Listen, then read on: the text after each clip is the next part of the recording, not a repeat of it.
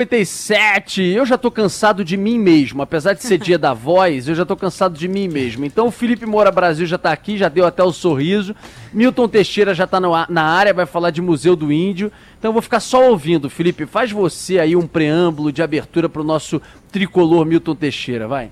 Salve, salve, Rodolfo Schneider. Hoje não é um bom dia de falar de futebol, acho melhor tocar em outro assunto, entendeu? Parece que teve um jogo ontem aí, nem fiquei sabendo direito, mas depois desse luxo que é a vinhetinha Vasco! de entrada do professor, eu convido a participar aqui do Jornal Band News Rio, primeira edição que eu faço agora até o meio-dia com Agatha Meirelles, Cristiano Pinho, Jéssica Santos e ouvintes da Band News FM. Bom dia, professor. Bom dia, Felipe. Bom dia, Rodolfo. Bom dia, Pinho. Bom dia, bom dia Agatha. Bom, bom dia, dia, Jéssica bom e mais quem tiver aí. e bom dia, ouvintes. O Gustavo Miranda, que é ouvinte, que lhe fez essa pergunta e sugestão. Onde é o Museu do Índio? Que museu é esse? Conta a história, por, por favor, professor. Bom, a relação do governo brasileiro com os índios no passado era a pior possível. No Império, ainda se tinha algum pes alguma pesquisa, estudo. Quando veio a República, cismaram que não existia mais índio no Brasil.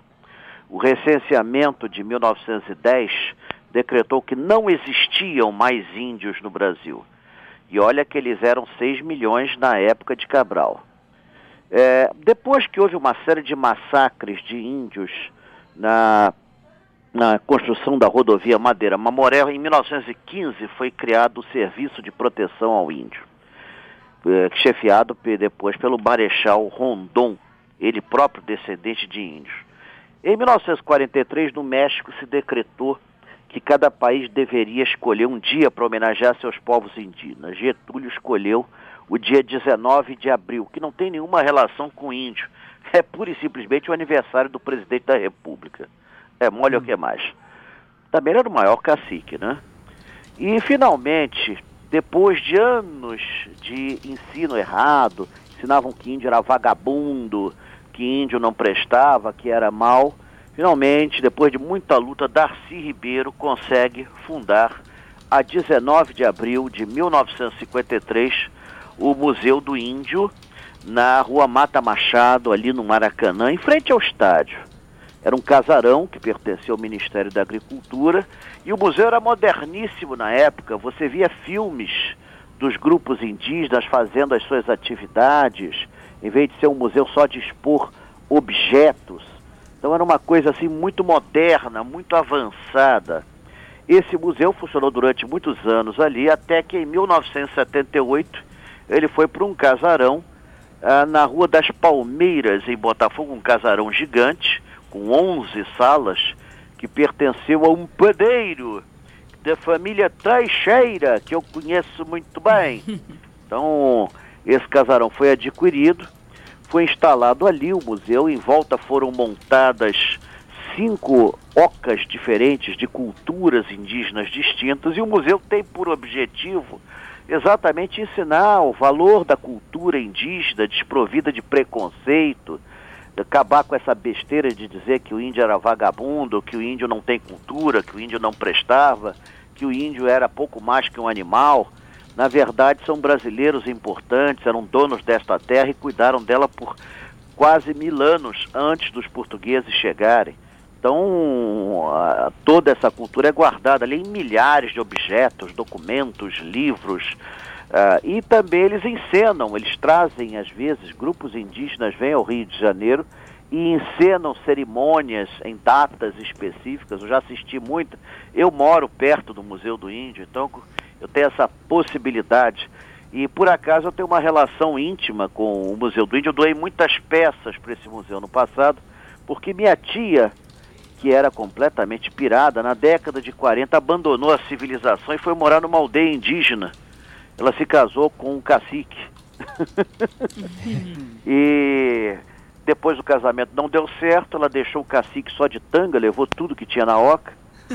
E aí depois eu herdei essas peças que depois foram doadas ao Museu do Índio. Então tem, tem essa, essa relação, assim, que é muito interessante. O museu abre, ele está funcionando.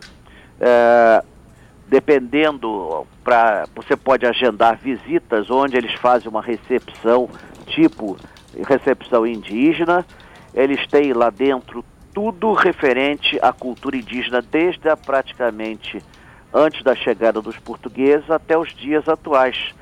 Apesar de hoje nós termos apenas alguns milhares de índios, dos, repito, dos 6 milhões que Cabral encontrou aqui. Os índios eram mortos sem os portugueses saberem, mas era por causa deles. Chegavam aqui, davam um espirro, espalhavam um vírus, uma bactéria, coisa que aliás está muito na moda.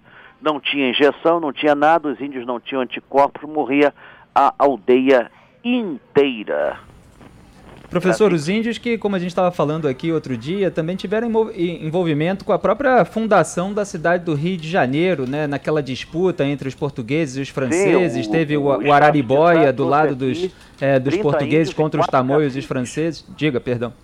É, o Estácio de Sá trouxe aqui para o Rio 30 índios e 4 caciques. Nós já tínhamos um problema, nós tínhamos quase que mais cacique do que índio. Mas o principal deles foi Martim Afonso de Souza Araribóia que foi o principal, ele conhecia bem a terra, foi o principal capitão, pode-se dizer assim. Aliás, ele ganhou depois o manto da Ordem de Cristo. Araribóia era uma figura singular, estava merecendo um filme. Ele depois, ele vai para São Cristóvão, onde ele monta uma aldeia, e posteriormente essa aldeia, por pedido dos jesuítas, passa para o outro lado da poça, para o outro lado da Baía da Guanabara, é, sendo refundada onde hoje é Niterói. Hoje é Niterói. Você tem lá, inclusive, a, a Capela de São Lourenço dos Índios, que ainda é a capela original da época do Araribóia. Está lá, e ele está enterrado nessa capela. Ele morreu, olha, como não podia deixar de ser de varíola, né? Então, ele morreu de varíola, doença do homem branco. Mas ele formou lá uma aldeia e até hoje os niteroenses dizem que a cidade tem sua gênese nessa aldeia, as bandas da Laim. Que, que, beleza, aqui uma aula cultural e a origem de Niterói aqui do nosso do nosso Mário Dias, né, Agatha? É, Mário Dias Ferreira, Marcos Lacerda, aqui tá tem a galera. Hoje, Mário Dias, não sei por que ele tá feliz ali nos bastidores. Vascaíno, sabe como é que é, né? E, professor, qual a data do... Hoje é um dia feliz, o Vasco. é, pra, pra, eu, eu, eu, gosto muito do Vasco, gosto muito do Botafogo, do Fluminense. Bom, vamos mudar de assunto. professor, mudando de assunto, qual é a data do próximo passeio? Teremos já? O passeio virtual será dia 30 e eu vou fazer uma homenagem a Dom João. Nós vamos ver o legado de Dom João, vamos ver o Rio de Janeiro joanino isso porque foi a 25 de abril que Dom João voltou para a Europa. E antes de voltar, ele abraça o filho e diz: Pedro, se o Brasil se libertar, antes seja para ti que me has de respeitar do que para qualquer um desses aventureiros. Ou seja, Dom João já entrega ao filho a função de fazer a independência do Brasil. Era um homem de uma visão fora do comum, deixou um legado importante, deixou um Rio de Janeiro, que era uma capitalzinha furreca de uma colônia numa cidade chefe de um império que se manteve unido e não se partiu em diversos países, por, como aconteceu com nossos vizinhos, por causa de Dom João. A maior obra dele foi a unidade nacional. Então, em homenagem à obra desse homem, nós vamos ver no dia 30 o Rio de Janeiro de Dom João VI. Então, combinado, dia 30 teremos encontro marcado. Professor, um beijo para você. Até semana que vem. Se Deus quiser, hoje eu me vacino. Uhul! Isso hoje que é notícia. Vacino. Grande abraço. A vacina causa moleza, sono e dor no corpo. Então eu já tomei a vacina. Porque eu já tô assim há muito tempo. É. Tá bom, professor. Um beijo para você. Tchau, tchau. 11 horas